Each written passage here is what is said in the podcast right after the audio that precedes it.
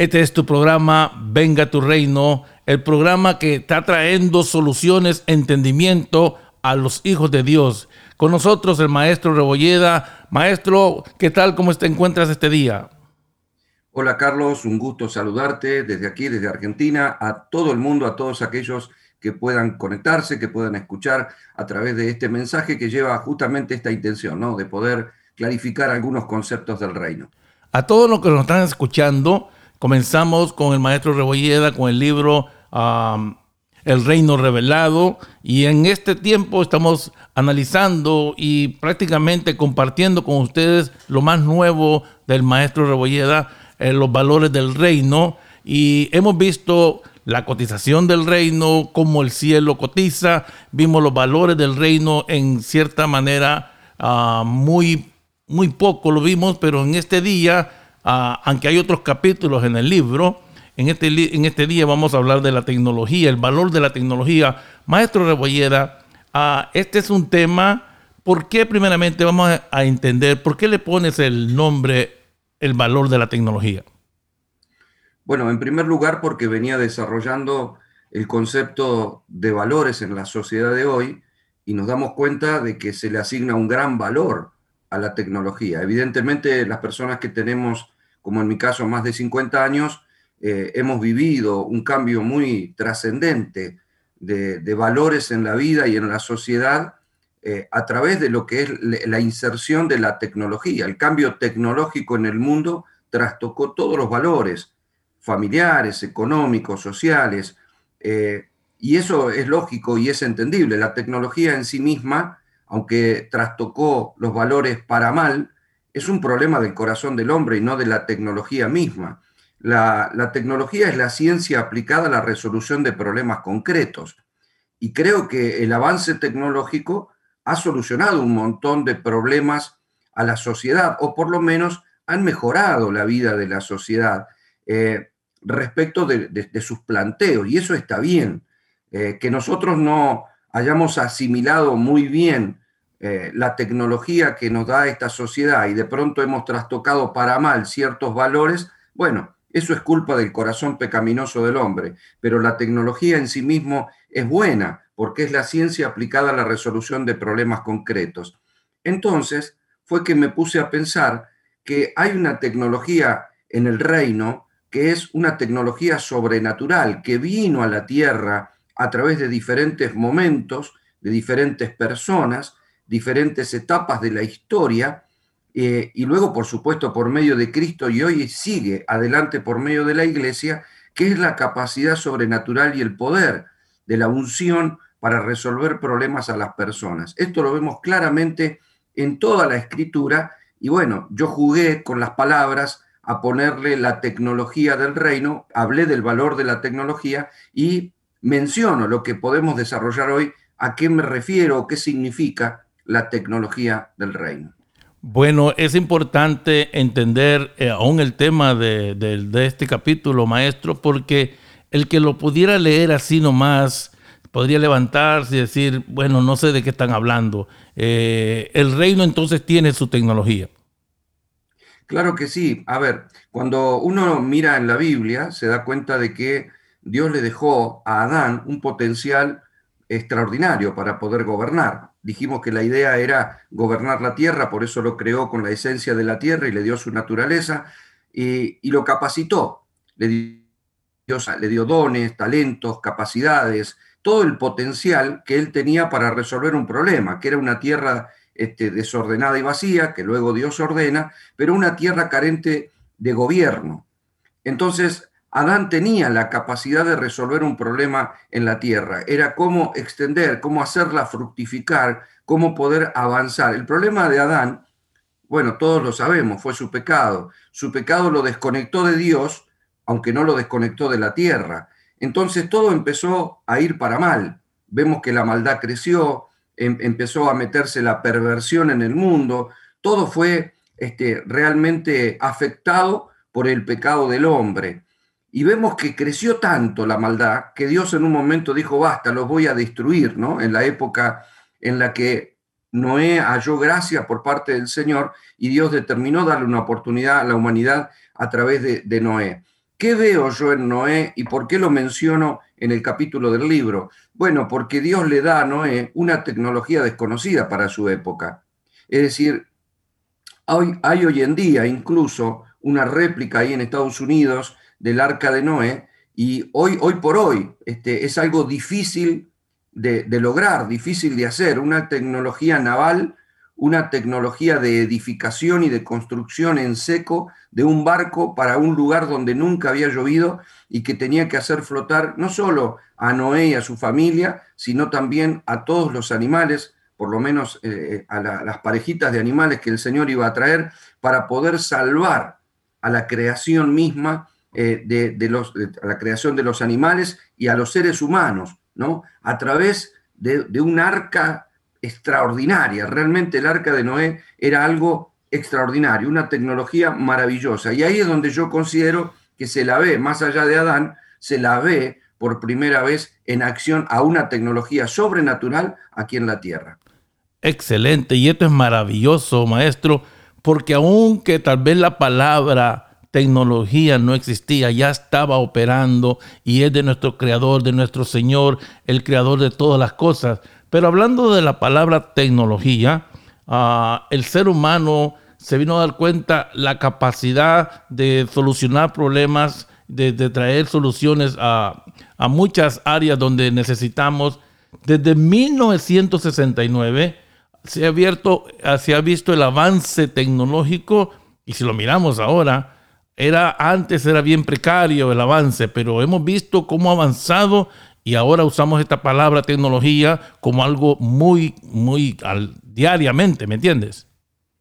Claro que sí, a partir de que el hombre puede poner su pie en la luna, todo se despegó de golpe y ha habido un cambio tecnológico extraordinario. Muchos este, asumen el cumplimiento de la palabra profética dada por Daniel, de que la ciencia aumentaría.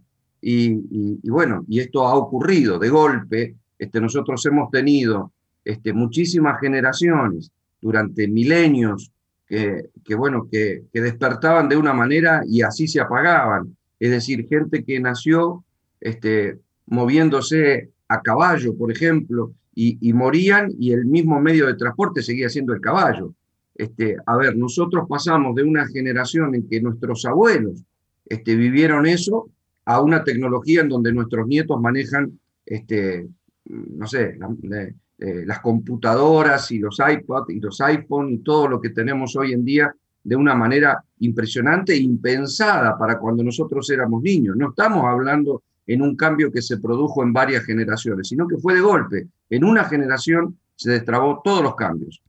Y sabes de que, um, hablando de esto, hace poco, antes de, de volver a leer o releer el, capítulo, me puse a pensar cómo hemos avanzado en esto y me, hasta me estaba riendo porque antes necesitabas ir a un lugar donde vendían pasajes de avión para ir a, una, a un lugar donde una oficina. Ahora esas oficinas ya casi ni las miras porque la tecnología ha tomado un avance sobre eso a través del internet, a través de las computadoras, eh, muchas cosas que antes no podíamos entender y cómo ha avanzado esto, que es maravilloso eh, comprenderlo y, darle el uso correcto. Claro, Carlos. A ver, eh, yo estoy por cumplir 55 años. Cuando era chico no tenía, cuando era un adolescente, no había teléfono celular. No es que no lo tenía porque teníamos poco dinero, sino que no había. Eh, empezó luego a ver y, y los primeros este, grandes móviles que andaban este, los tenían solamente algunos empresarios. No había teléfono celular. Cuando yo era chico no había televisor a color aquí en Argentina. Yo recuerdo las primeras televisores que empezaron a salir a color. Yo iba a la casa de una, de una tía mía que se había comprado un televisor de eso para ver si las propagandas, qué color eran, ¿no? Y para ver en las series qué color era el auto que estaba ahí o las cosas que yo sabía ver. Ya era muy, eh, era muy, muy tardo todo lo que se veía, la tecnología en un auto, este, era muy dificultosa, todo, todo lo que convivíamos. De hecho, en la ciudad que yo vivía, este, que era una ciudad bastante pujante, aquí en Argentina, la ciudad de Necochea, eh, se repartía la leche casa por casa en un carro, con caballos. Y yo recuerdo que corríamos detrás del carro con caballos Y hoy parece algo tan, tan extraño, tan, tan viejo, tan pasado, que hoy en día ya nada de eso se utiliza. Sin embargo, este, yo lo viví en una misma generación. Yo pasé de no contar con esta tecnología a sentirnos superados por la tecnología que vivimos hoy en día. Esto es alarmante, pero también este, es maravilloso. Yo creo que todo cambio es para bien si lo sabemos administrar, porque hoy eh, tenemos un montón de ayudas a través de la tecnología, porque la idea de la tecnología justamente es eso, es resolver problemas. Y nos ha resuelto un montón de problemas la tecnología. Y creo que en el reino, la unción de Dios dada a los hombres viene para resolver los problemas que los hombres no podemos resolver. Y eso creo que hay que valorar. Amados oyentes, este es tu programa, el Palca que está cambiando una generación, una manera de pensar. Venga tu reino, trayendo claridad a todos estos temas que el maestro Rebolleda tiene en el libro Valores del Reino. Eh, el primer, la primera serie que hicimos fue El Reino Revelado. Ahora estamos con este nuevo libro, Valores del Reino, y estamos hablando de un tema que se llama el valor de la tecnología. Bueno, maestro, usted y yo Ah, no somos los expertos en la tecnología, pero hay una tecnología del reino que se ha echado una base ahora para entender por qué el uso de la palabra. Háblanos desde el tiempo de Moisés, cómo esta tecnología trabajaba, aunque no le llamamos tecnología, cómo Dios operaba a través de estas cosas de traer soluciones al pueblo. Bueno, yo veo que cada vez que Dios les bajaba un diseño, aún desde la época de los patriarcas, como lo vimos este, en el caso de Noé, eh, el diseño de Dios era sobrenatural. Eh, era necesario contar con una ayuda sobrenatural de Dios, tanto en sabiduría como en capacidades, para poder realizar algo que solucionaba un problema. Imagínate que el arca le solucionó un problema a la humanidad para poder salvarlo. No había forma de salvarse del diluvio, ni, ni, ni los seres humanos ni los animales. Sin embargo, el arca lo salvó. Luego, bueno, el Señor llama a Abraham y Abraham también tenía un problema, ¿no? Que era no podía tener hijos. Sin embargo, así como Abraham tenía una mujer estéril que era Sara, así como en su momento Isaac tuvo una mujer también estéril que era Rebeca, así como Jacob también tuvo una mujer estéril que era Raquel, Dios intervenía de manera sobrenatural dándole capacidades que la ciencia médica no podía resolver tampoco y pudieron fructificar se generó a través de estas familias este, destinadas a partir de Abraham para darle vida al pueblo de Dios, se creó o se generó a través de la multiplicación o la fructificación que vivieron en los 400 años que habitaron en Egipto, se generó una nación. Es decir, a Egipto entró una familia y de Egipto salió una nación. El problema es que esa nación tenía que ser sacada de la esclavitud porque cuando los egipcios vieron que empezaron a multiplicarse los hebreos, determinaron meterle un yugo de esclavitud. Claro, había un problema, ¿cómo resolver, cómo sacar a una nación que está esclava bajo el yugo de otra nación que era la más poderosa del planeta Tierra? Así que no había armamentos ni había tecnología para decir atacamos a los egipcios, no, por el contrario, los egipcios tenían tecnología, tenían carros, tenían ejércitos, tenían cosas de avanzada para su época, por supuesto, pero los hebreos no tenían con qué combatir a los egipcios. O sea, naturalmente era imposible que salieran de la esclavitud. Sin embargo, Dios llama de manera sobrenatural, hoy este, tal vez sonaría un teléfono, en ese momento una zarza encendida llamó a Moisés, Moisés se acerca a esa zarza, Dios le habla y lo equipa, le da una vara con poder sobrenatural, una vara que, con la cual todos conocemos la historia, Moisés se va a Faraón junto con su hermano Aarón, hablan y cada vez que le proponen que los deje salir a su pueblo, eh, bueno, empezaron las plagas sobrenaturales este, que empezaron a caer sobre Egipto, y a eso yo le llamo algo que estaba fuera del alcance de cualquier armamento terrestre. Esa era una tecnología venida de otra dimensión, que es la dimensión espiritual. Maestro, permíteme hacer esta pausa porque quiero leer lo que dice el Salmo 145.3. Y después nos sigues hablando de esta tecnología divina, de, otra, de la tecnología de otra dimensión. El Salmo dice, grande es el Señor y digno de toda alabanza. Su grandeza es insondable, maestro. Háblanos más de esta tecnología que tal vez no teníamos el nombre, pero estaba operando a favor de los seres humanos.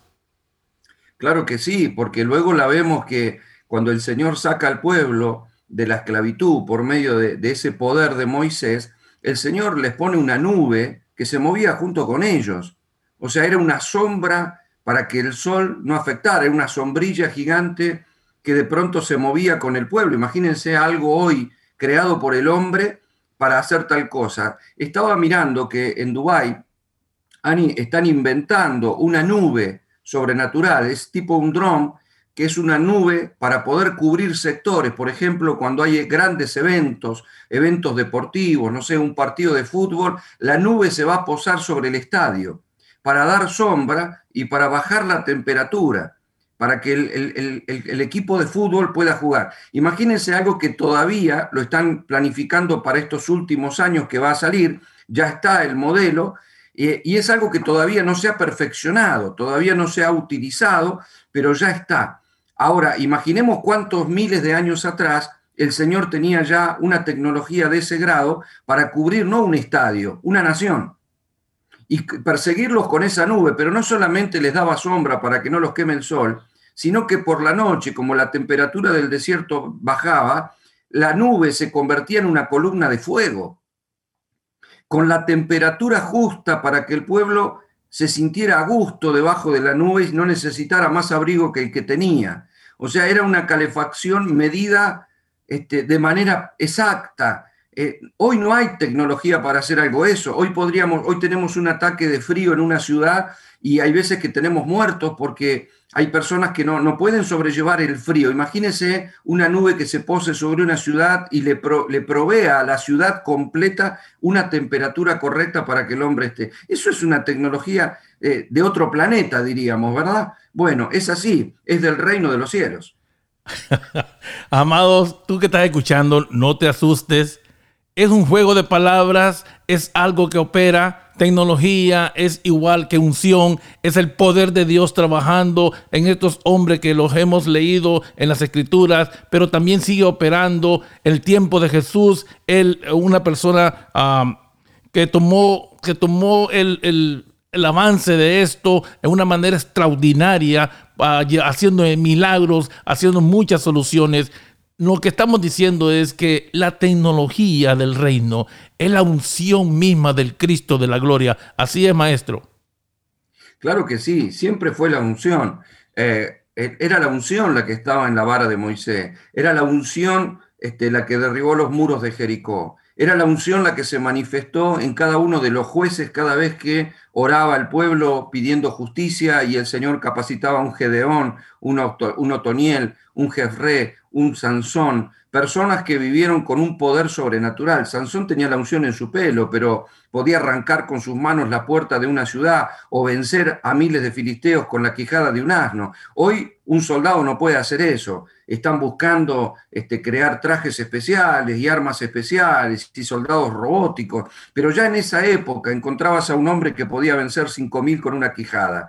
Es decir, hay un poder sobrenatural de Dios que se manifestó a través de la unción. Estuvo en los sacerdotes como Samuel, en los, profetas como Natán, estuvo en los reyes como David, que de pronto eh, vencían eh, eh, grandes luchas, grandes batallas de manera sobrenatural y poderosa, una unción que los transformaba, un Elías lleno de una unción que estaba en un manto, un manto que tenía una tecnología que hoy sigue siendo desconocida, pero cuando golpeaba el manto sobre las aguas el río se abría, al igual que lo hizo Eliseo. Este, una tecnología que hizo caer fuego del cielo para que se arrepintiera una nación.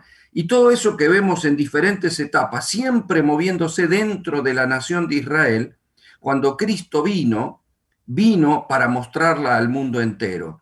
Vino siendo simplemente un niño, simplemente un carpintero, pero a los 30 años, cuando empieza su ministerio, cuando empieza a manifestar su ministerio, lo vemos ser equipado de una manera especial. Y él reconoce eso. Cuando él va a la sinagoga por primera vez, él toma el libro de Isaías y empieza a leer, el Espíritu del Señor está sobre mí por cuanto me ha ungido el Padre para, y empieza a enumerar que tenía un poder para liberar cautivos, para liberar, para liberar a las personas de, de la enfermedad, para liberar a las personas de la opresión demoníaca. Él dijo que había sido equipado con un poder sobrenatural para poder ayudar a las personas oprimidas, enfermas, esclavas, este, sin vida espiritual. Y, y luego empezó a manifestarlo y eso se vuelve extraordinario, realmente. Sí, es extraordinario. Es extraordinario porque antes posiblemente podría ser hasta ofensivo ver la tecnología, ver la unción como algo operando, pero siempre ha estado así, porque la unción del Espíritu Santo en nosotros, en estas personas que hemos mencionado, que el maestro ha, listado, ha mencionado en todo el libro, esta siempre ha estado, siempre es del reino y es, tiene un objetivo extraordinario, porque no procura producir ganancias financieras como la tecnología de este mundo, sino que son gracias impartidas y como tales no tiene precio alguno. Porque muchas veces, aún en las escrituras, vemos gente que deseaba tener ese poder, que deseaba tener esa unción, que deseaba tener esa tecnología, maestro. Claro que sí, incluso a los apóstoles trataron de comprarle esa tecnología con dinero, ¿no? Y luego le dijeron, el dinero perezca contigo. A ver, en el libro yo hablo de valores, no hablo de precio que algo tenga valor no significa que tenga un precio. La idea es poder este, comprender el valor de esto que Dios nos ha dado, que es la maravillosa presencia del Señor en nuestra vida, porque puede resolver problemas. Está claro en las escrituras que los hombres tenemos terribles problemas. El más grande de todos los problemas es que estamos perdidos, desconectados de Dios y perdidos en la eternidad por causa de la esencia o la naturaleza pecaminosa. Pero cuando Cristo vino, hizo los trámites para que a partir de su vida nosotros podamos resolver ese problema, poder volver a conectarnos con Dios, poder recibir la vida eterna, que es nuestro primer problema a resolver, y ya teniendo una vida eterna, tener la unción para resolver los problemas de este mundo la sociedad como la vemos hoy en día, la inseguridad, los problemas de moral, la angustia, la tristeza, la enfermedad, todo eso son problemas de los seres humanos. Hoy en día el hombre puede inventar y crear un mejor avión, una mejor computadora, pero no logra liberar a las personas de la opresión demoníaca. Puede, puede crear una mejor tecnología para la medicina, pero no logra sanar ciertas enfermedades no logra sacar a la gente de la tristeza, no se puede inventar algo que pueda generar gozo en las personas, puede generar alguna, algún regalo tecnológico, un poco de alegría en aquel que lo recibe, al menos por unos días, pero vemos gente que lo tiene todo y aún así vive en angustia, porque el problema del ser humano, que no solo es existencial, está cargado de problemas espirituales. Y solamente la tecnología del reino, que es espiritual, puede resolver el gran problema de los seres humanos. Es una tecnología que es gratis, pero que tiene que ser valorada porque realmente la tenemos que poner en su justo lugar para que el poder de Dios sea manifiesto en todos lados. Excelente. Ahora podemos comprender más las palabras, maestro, de, del Señor Jesús, cuando Él dijo, mi reino no es de este mundo, mi unción no es de aquí, mi, mi tecnología no es de aquí era algo sobrenatural, era otra dimensión que estaba hablando él. Claro que sí, por eso creo que la iglesia debe enfocarse en cómo vivió Jesús y en lo que Jesús hizo, porque hoy nosotros somos el cuerpo de Cristo y hoy nosotros debemos completar su misión. Él dijo que debíamos hacer eso, él dijo que debíamos ir y predicar el Evangelio y, dijo que echaríamos fuera demonios, que pondríamos las manos sobre los enfermos y los enfermos sanarían. Hoy está este, a, mano de la iglesia el poder de la unción del Espíritu Santo, aunque algunos, tal vez con un pensamiento muy tradicional, este, consideran que los milagros no son para hoy, pero si Dios es el mismo ayer, hoy y por los siglos, Dios todavía sigue haciendo milagros, Dios todavía sigue liberando personas, Dios todavía sigue sanando personas. La iglesia tiene que recuperar ese poder tecnológico porque el mundo está necesitando. Es, es simple esto, debemos mirar a Jesús y actuar como Jesús actuó, liberando, sanando, incluso resucitando, limpiando leprosos, este, generando milagros que le resolvían problemas. Hoy vemos, por ejemplo, en el mundo, el hambre que hay en el mundo. Jesús oró y se multiplicaron los panes y los peces. No digo que la iglesia va a salir a multiplicar comida para la gente, solo estoy diciendo, veamos el poder que le fue asignado a la iglesia, que Dios se lo asignó, que dijo que vayamos y, que, y que hagamos discípulos y que de pronto llevemos esta luz este, esta, esta luz que nos, que nos ha dado Dios y el equipamiento a través de los dones, talentos, capacidades y frutos. Debemos mostrarle al mundo y debemos otorgarle al mundo estos beneficios de la gracia maravillosa de Dios. Amado oyente, este es tu programa Venga tu reino, el podcast que está trayendo claridad, está iluminando los pensamientos, está trayendo orden a todo esto que Dios, en medio de todas estas cosas, hasta hemos encontrado una palabra más refrescante.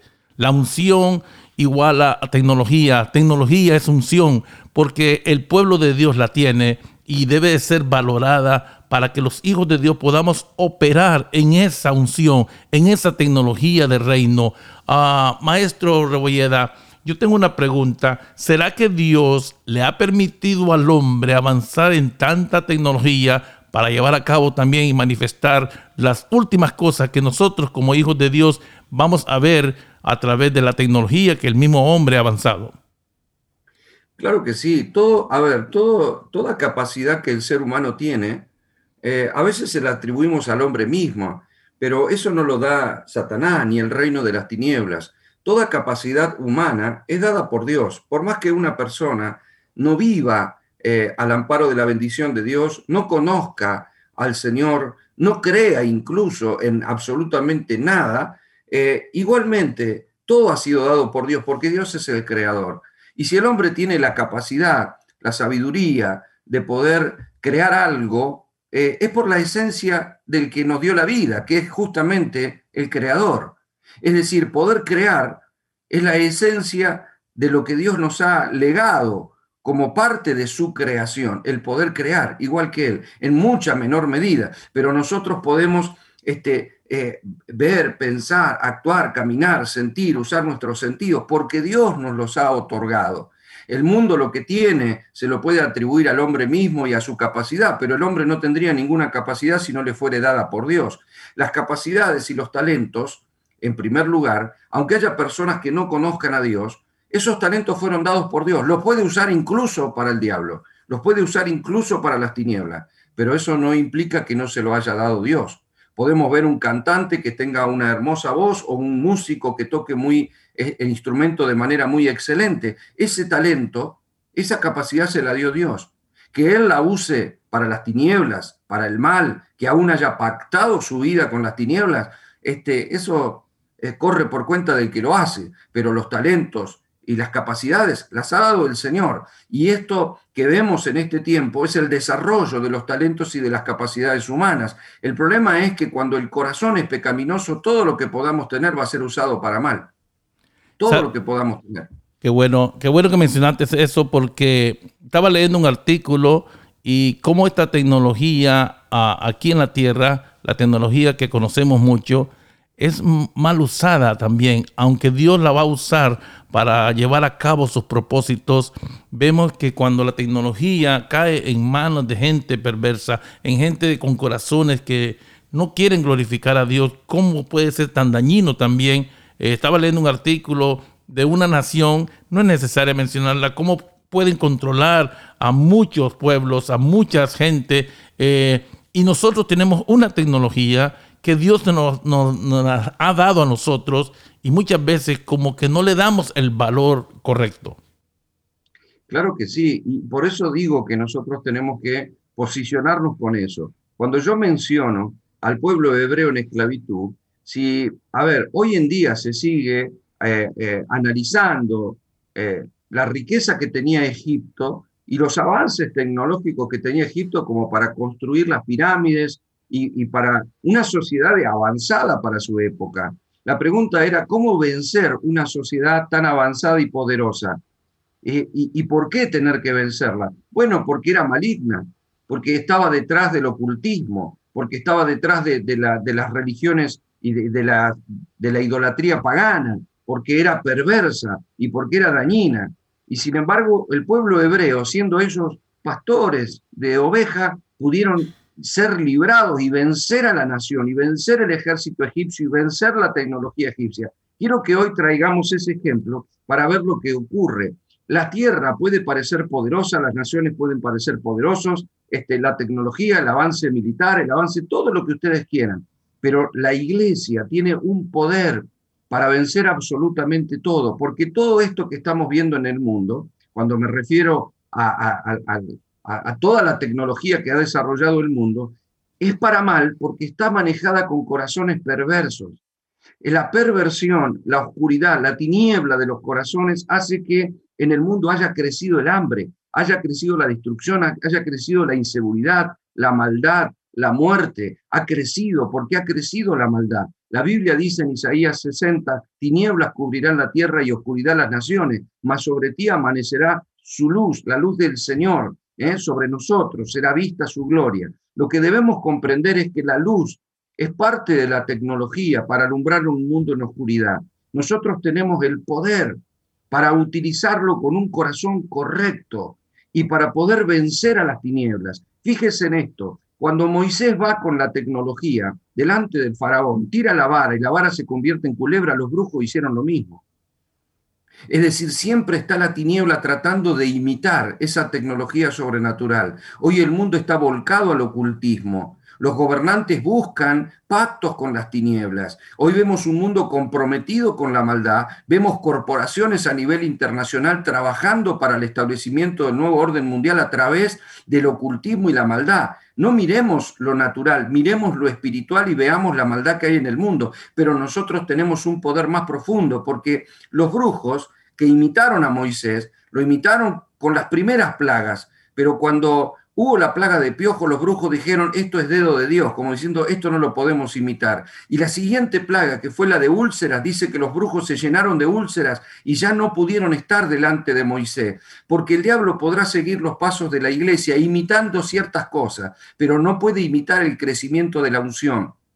Isaías también dijo que el camino de santidad, por torpe que sea, no nos extraviaremos, y el inmundo no pasará por él. Una iglesia santa que crece en unción no puede ser imitada. Una iglesia que no comprende la unción que tiene es una iglesia que va a tener en medio de su fila algún brujo infiltrado, un satanista que se infiltró, gente perversa que de pronto mente divisiones, pleitos y contiendas a través de la, manipulación espiritual. Pero una iglesia que crece en la unción, en la sabiduría y en el poder del Espíritu no puede ser imitada por Satanás, no puede ser frenada en ningún lado y solo una cosa queda, avanzar el reino de Dios en la tierra. Amados oyentes, tu programa Venga tu Reino, ah, con el maestro Rebolleda, mi nombre es Carlos Hernández, ah, pastor y director de Kingdom Center. El maestro Rebolleda, como lo hemos mencionado antes, es el pastor y maestro de las escuelas Eje que se llevan a cabo por todo el mundo. Y a veces mencionamos algunos países, pero al decir todo el mundo es porque él aparece en diferentes lugares Ah, pero para mencionar México, Honduras, Estados Unidos, España, Chile, ah, el maestro Rebolleda es el autor de 87 libros y estamos hablando del nuevo libro, Los Valores del Reino. Ah, maestro, eh, es posible de que esto no ha concluido. Llevamos más de 2000 años de historia como iglesia y aún hoy debemos funcionar en esta gloriosa tecnología del reino. Claro que sí, y, de pronto darnos cuenta que en los 2000 años de historia tendríamos que haber avanzado. Si hablamos de un avance tecnológico que se ha producido en una generación, 2000 años de historia tendría que haber mejorado la iglesia mucho más. Cuando hoy encuentro que los pastores de pronto consideran la gran virtud de la iglesia, poder volver a ser como la iglesia del primer siglo, esto sería como que Ford quisiera, la, marca de automóviles, quisiera volver a fabricar el Forte como la gran cosa para el siglo XXI.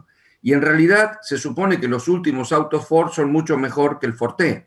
Aunque, aunque tuvo sus virtudes en su momento, carecía de la tecnología que tiene un auto hoy. Es decir, avanzaron. No vamos a volver atrás porque a volver atrás es retroceder. Se supone que la iglesia tiene dos mil años de historia. Tendríamos que haber mejorado, crecido, eh, trabajado, haber este, eh, adquirido experiencia en la utilización de la unción de tal manera que hoy en día podamos comprender a mayor revelación y a mayor luz lo que ellos pudieron comprender con una impronta muy limitada. De hecho, la iglesia del primer siglo no tenía escrito el Nuevo Testamento como lo tenemos nosotros, no tenía lineamientos apostólicos más que el trato que podían tener con los apóstoles de manera personal. Había algunas epístolas escritas y dirigidas a algunas personas, pero incluso a algunas congregaciones, pero no había más que eso. No había una comunicación como la de hoy, no se manejaban con celulares, ni con WhatsApp, ni con nada, no había una conexión, se podían reunir solo en las casas, estaban escondidas, los estaban matando, los torturaron, los persiguieron y aún así mostraban el fuego, mostraban el poder, mostraban la unción, mostraban la gloria de Dios. Y hoy volver atrás, bueno, eh, tendría que ser inevitable como punto de partida, pero tendríamos que asumir que tendría que haber habido dos mil años de avance con experiencias que nos han hecho crecer en el manejo de la unción, en el manejo de la revelación, en el manejo de los lineamientos que Dios le ha bajado a distintos este, apóstoles en, la historia, y, y, hoy tendríamos que estar en mucho más avanzado, y no estamos discutiendo si Dios hace milagros o no hace milagros. Maestro, esta pregunta, eh, mejor dicho, tiene dos partes. Esta que te voy a hacer ahorita, porque tampoco quiero que vayamos nosotros y decirle a la gente ah, que todo lo puedo en Cristo, que me fortalece, como dice el pasaje bíblico en, en el libro de Filipenses. Y no estoy diciendo que Cristo no lo puede hacer, pero hay que dejar bien claro, esta tecnología, esta unción, trabaja en los hijos de Dios pero también de acuerdo a la gracia y a la capacidad que Dios ha dado, o es que todos vamos a hacer milagros y todos vamos a solucionar muchas cosas que están pidiendo que la iglesia tome control. No, claro, eh, justamente, a ver, la tecnología que crea el hombre, eh, la usa el hombre como al hombre se le da la gana. Ese es el problema de lo que tenemos. Entonces el hombre tiene una gran capacidad para crear ciertas cosas y crea armas nucleares, crea armas de destrucción masiva, este, porque las usa para, para, su propia ventaja o para su propio provecho. Cuando Dios nos da algo, ese algo tiene que funcionar bajo el gobierno, por eso hablamos de reino. Reino es justamente eso, es que todo trabaje bajo el poder, la dirección y la gracia del Señor. Cuando hablo de talentos o de dones o de capacidades, todo eso tiene que funcionar en la perfecta voluntad de Dios. No todos tenemos todo. Hablo de la iglesia y no hablo de una persona. Yo no digo que tengo todo, digo que tengo algunas cosas porque soy miembro del cuerpo de Cristo y Cristo es el que manifestó ese poder. Hoy el poder de Cristo, la esencia de Cristo, está distribuida entre los santos, sus hijos, que somos su cuerpo, somos sus embajadores, somos sus representantes. Por lo tanto, debemos seguir funcionando como Él. Ahora, no podemos, si somos el cuerpo de Cristo, funcionar como se les dé la gana, sino tenemos que funcionar como lo dice la cabeza, porque todo cuerpo obedece a la cabeza. Y la Biblia es clara que la cabeza es Cristo. La cabeza es la que tiene el gobierno del cuerpo. Un brazo, una pierna, no, no maneja a la cabeza. La cabeza maneja los brazos, las piernas, los ojos, la boca, los oídos. Todo funciona coordinado por una cabeza. De la misma manera, nosotros tenemos que comprender ese funcionamiento. A ver, eh, cuando hablo de que Dios nos ha dado dones, Digo que los dones, que bien el Señor lo habla y lo trata en la carta a los Romanos capítulo 12 o en Corintios capítulo 12 o en Efesios capítulo 4, encontramos que Dios ha dado dones a los hombres. ¿A qué me refiero con que esto es parte de la tecnología? Bueno, yo lo, lo, lo sé separar en dones diferentes, ¿no? Dones de oficio o de ascensión, dones de habla, dones de servicio, dones de poder o dones de señales. Esto no lo enseñan en ninguna universidad en la tierra, esto lo ha dado Dios.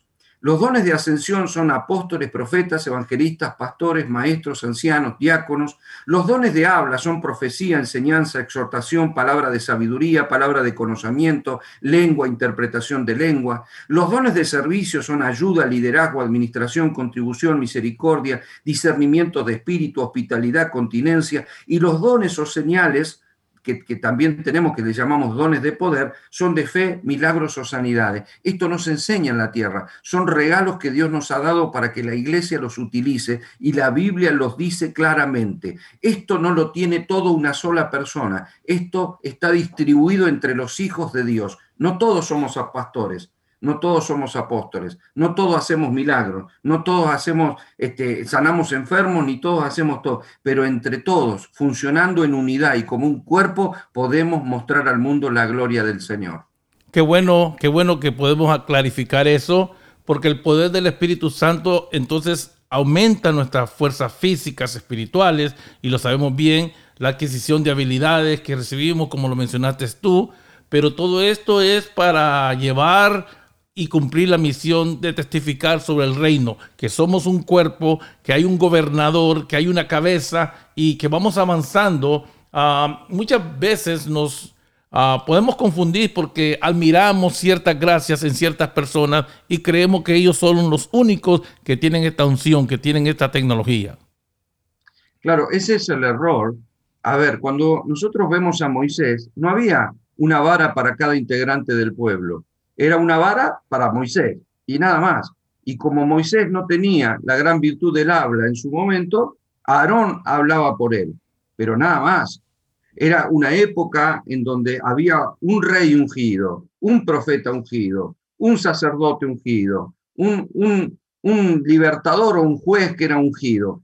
Después vino el ungido, que fue Jesús.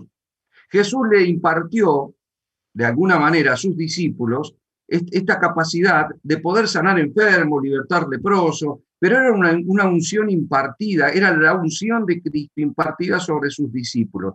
Pero eso se hizo perfecto al momento de la ascensión de Cristo. Él les dijo, a ustedes les conviene que yo me vaya. Cuando yo me voy vendrá el Espíritu Santo. Yo no los dejaré huérfanos, sino que vendrá el Espíritu Santo. Y por cierto, para conducirlos a toda verdad y justicia y para hacer su voluntad. Y serán embestidos con poder de lo alto. Eso es lo que planteó el Señor. Cuando en el Pentecostés, luego de que Cristo había ascendido, el Espíritu Santo descendió de la misma manera que lo había hecho sobre Jesús en el Jordán el día del bautismo, descendió sobre los 120 cristianos que estaban en el aposento alto. Pedro se paró, predicó un mensaje pequeño y se convirtieron 3.000, luego 5.000, y luego el fuego ya nunca más se pudo parar porque empezaron todas las personas a hacer diferentes cosas, milagros, sanidades, liberaciones, el poder manifiesto de la fe se empezó a expandir por todo el mundo conocido. Empezaron a perseguir la iglesia, igual que lo persiguieron a Jesús. Mataron a muchos cristianos, igual que lo mataron a Cristo, pero ya no pudieron apagar el fuego y no pudieron apagar la tecnología. Hoy, hoy, no es unipersonal, no hay un ungido ¿eh? con determinada apariencia en un estadio, haciendo milagros y todos admirándolo como el ser especial del planeta Tierra. Hoy se nos tiene que manifestar la unción en el cuerpo de Cristo. Los ministros tenemos que capacitar a la gente para que descubra sus dones, sus talentos, sus capacidades, porque el poder de Cristo hoy está distribuido en la iglesia no en algunas personas de manera especial. Algunas personas tienen dones, sí, especiales, es verdad, los han desarrollado, los pueden mostrar y pueden dar evidencia de eso. Pero la idea es que incluso esos mismos hombres le enseñen a la iglesia que ellos pueden hacer lo mismo. Todos podemos hacer. Jesús dijo las mismas cosas y aún mayores harán. Excelente. Ah, la otra parte de la pregunta que está en mi corazón es de que cuando alguien tiene algo, un don, una tecnología, una unción. Vamos a hacerlo por pausa. Primeramente, si alguien descubre algo y una tecnología, bueno, en realidad él tiene derecho a ser beneficiario de eso y, de ganar mucho dinero. Quiero que se entienda esto porque muchas veces hay personas que malinterpretan esto y dicen, oh, te dije que eh, estos líderes tienen mucho dinero, que no pueden tener dinero porque creen que los hijos de Dios no pueden vivir en comodidades, muchas cosas y no quiero que se malinterprete esto, pero sí es cierto de que cuando esto viene a nosotros, no es para que nosotros tampoco tengamos beneficios personales de la manera y vivir en una vanidad. No, no, es, no se trata de eso. Es otorgado para qué? Para glorificar al Señor. Y muchas veces se puede malinterpretar. Hay un poder, hay una unción, hay una tecnología, pero para llevar al avance del reino y también tú puedes tener tus beneficios porque Dios ha puesto algo sobre tu vida. Claro que sí. A ver, los beneficios no son un problema. El, tema es el equilibrio. Cuando vos encontrás a una persona este, como Bill Gates resolviendo un problema tecnológico al mundo eh, y, creando este, el Microsoft y la computadora y eh, bueno, es lógico que tenga su beneficio al haber creado eso. Lo ilógico es que una persona haya creado lo que haya creado, pueda tener miles de millones de dólares y haya gente muriendo de hambre a su alrededor.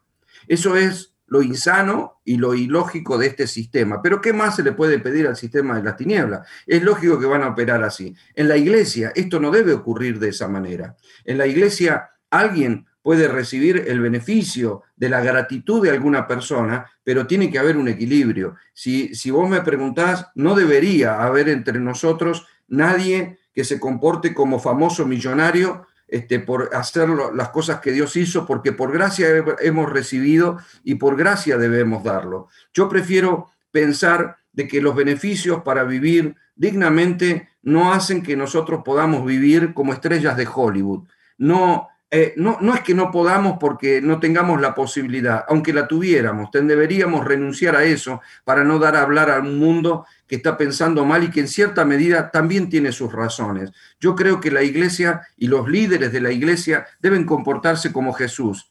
Y eso creo que es un desapego a lo terrenal, lo cual no implica que no tengamos nuestra casa o no tengamos lo necesario para vivir dignamente, pero nada más.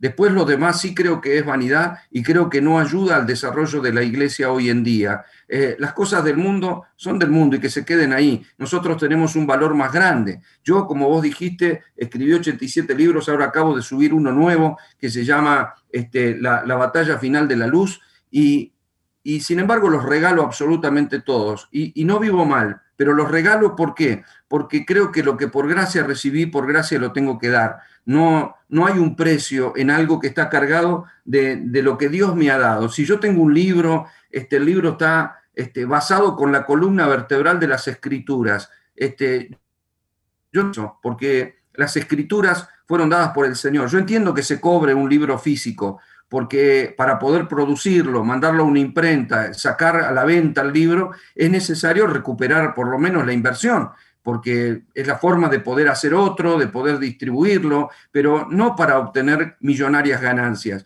Creo que nosotros debemos mostrar al mundo y sobre todo en este tiempo, este, dar por gracia lo que por gracia hemos recibido y, no mostrarnos como, como súper especiales, este, como personas intocables, sino ser como Jesús, que estaba metido entre todas las personas, que no se creía un ser súper especial y no me toques, no me mires, sino que era una persona que este, igual a todo el mundo y le llamaron amigo de pecadores, él podía impartir, ayudar y dar beneficios a todos. Hoy creo que ese poder tiene que penetrar a la sociedad a través de todos los hijos de Dios en cualquier estrato de la sociedad. Excelente, maestro. Estamos casi llegando al final de este capítulo, la tecnología, el valor de la tecnología. Y yo creo que muchos no hemos comprendido este alto valor de vivir en Cristo. Y realmente portamos una unción del Espíritu que es la única, escucha, amado, es la única tecnología que puede dar vida espiritual a las personas y a través de esta vida llevarlas a toda verdad y justicia.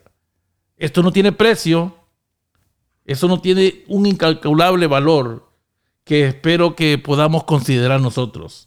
Ah, ¿Cuánto valdría esta capacidad, esta tecnología en la sociedad del día de hoy, maestro? Bueno, hoy, creo que no, no, no, habría un valor numérico para poder comprender esto y sería perverso intentar comprar lo que por gracia Dios nos ha regalado. De hecho, eh, el Señor le ha dado la virtud de la vida a los seres humanos y los seres humanos tampoco la valoran. Ojalá podamos valorar esta gracia que se ha derramado sobre el mundo para que aún un mundo perverso, alejado de Dios, que lo ignora, que no lo elige, que no lo quiere eh, y que pretende vivir eh, de manera independiente. Y Dios así en todo momento ha derramado su gracia, no solo al crear a Adán en la gracia de un Edén lleno de abundancia, sin que lo merezca, también hubo gracia en Noé, y hubo gracia en Abraham, y hubo gracia en Moisés, y hubo gracia en David. En toda la escritura encontramos gracia y seguimos viendo que Dios a través de la iglesia sigue derramando la gracia. Todo lo que Dios nos da, todos estos beneficios que de pronto pueden traer solución a un pueblo que tiene hambre, a un pueblo que tiene problemas, eh, eh, es maravilloso, es, simplemente está basado en un, punto fundamental, el amor de Dios. El Señor dice, por medio de Pablo en la carta a los Corintios, que aunque tengamos el poder para mover una montaña de un lugar a otro, cosa que no es fácil ni siquiera para la maquinaria que tenemos hoy en día, y él dice que por la fe podemos mover un monte, pero dice que si no tenemos amor, de nada sirve. La tecnología y todo lo que Dios nos ha dado funciona en el amor del Señor. Él nos ha amado y a través de ese amor nos permite brindar todo esto. Pero antes de terminar, yo quisiera mencionar un punto fundamental y vital de la tecnología, o que yo menciono esta palabra, yo no procuro ofender a nadie con la palabra tecnología, este, hablo, hablo de que el Espíritu Santo nos da este, por la gracia del Señor, la capacidad de resolver los problemas, tanto existencial como los problemas cotidianos del hombre. Están los frutos, Carlos. El fruto del Espíritu es amor, paz, paciencia, gozo, confianza, mansedumbre, templanza, benignidad y fe. Todo eso también es parte del equipamiento del Espíritu. Nosotros no tendríamos como iglesia ni amor, ni paz, ni paciencia, ni gozo, ni confianza a niveles sobrenaturales si no fuera por la unción del Espíritu Santo. El Espíritu Santo nos da sabiduría, nos da poder, nos da dirección, nos da temple, nos da paciencia, nos da confianza, nos da todo, todo nos da todo. La iglesia tiene que valorar que tenemos algo sobrenatural y poderoso, que no tiene precio, que tiene un valor, que no lo tiene nadie en este mundo, no lo tiene ni Bill Gates, ni Microsoft, no tiene nadie, nadie tiene lo que tenemos nosotros como iglesia, solo que me parece que estamos ignorando el poder que portamos. Excelente, amada iglesia, nosotros tenemos eso, tenemos eso que le puede dar vida, salvar, sanar, liberar, dar paz, justicia, gozo, el maestro lo acaba de mencionar, esos dones, es el fruto del Espíritu, el poder de poder vivir y movernos en Él. Eh, la pregunta es cuánto estamos valorando esta tecnología, esta unción que está en la iglesia, que fue derramada desde la cruz del Calvario, después de la cruz, ha sido derramada en cada hijo de Dios. Así que esperamos conectarnos muy pronto y quiero decirte que la tecnología, unción, trae soluciones. No estamos tratando de ofender a nadie, solo estamos tratando de que veamos que si la tecnología de este mundo trae soluciones, la tecnología de la unción de Cristo también tiene un valor y trae soluciones, especialmente a los hijos de Dios. Muy buenas tardes, bye bye.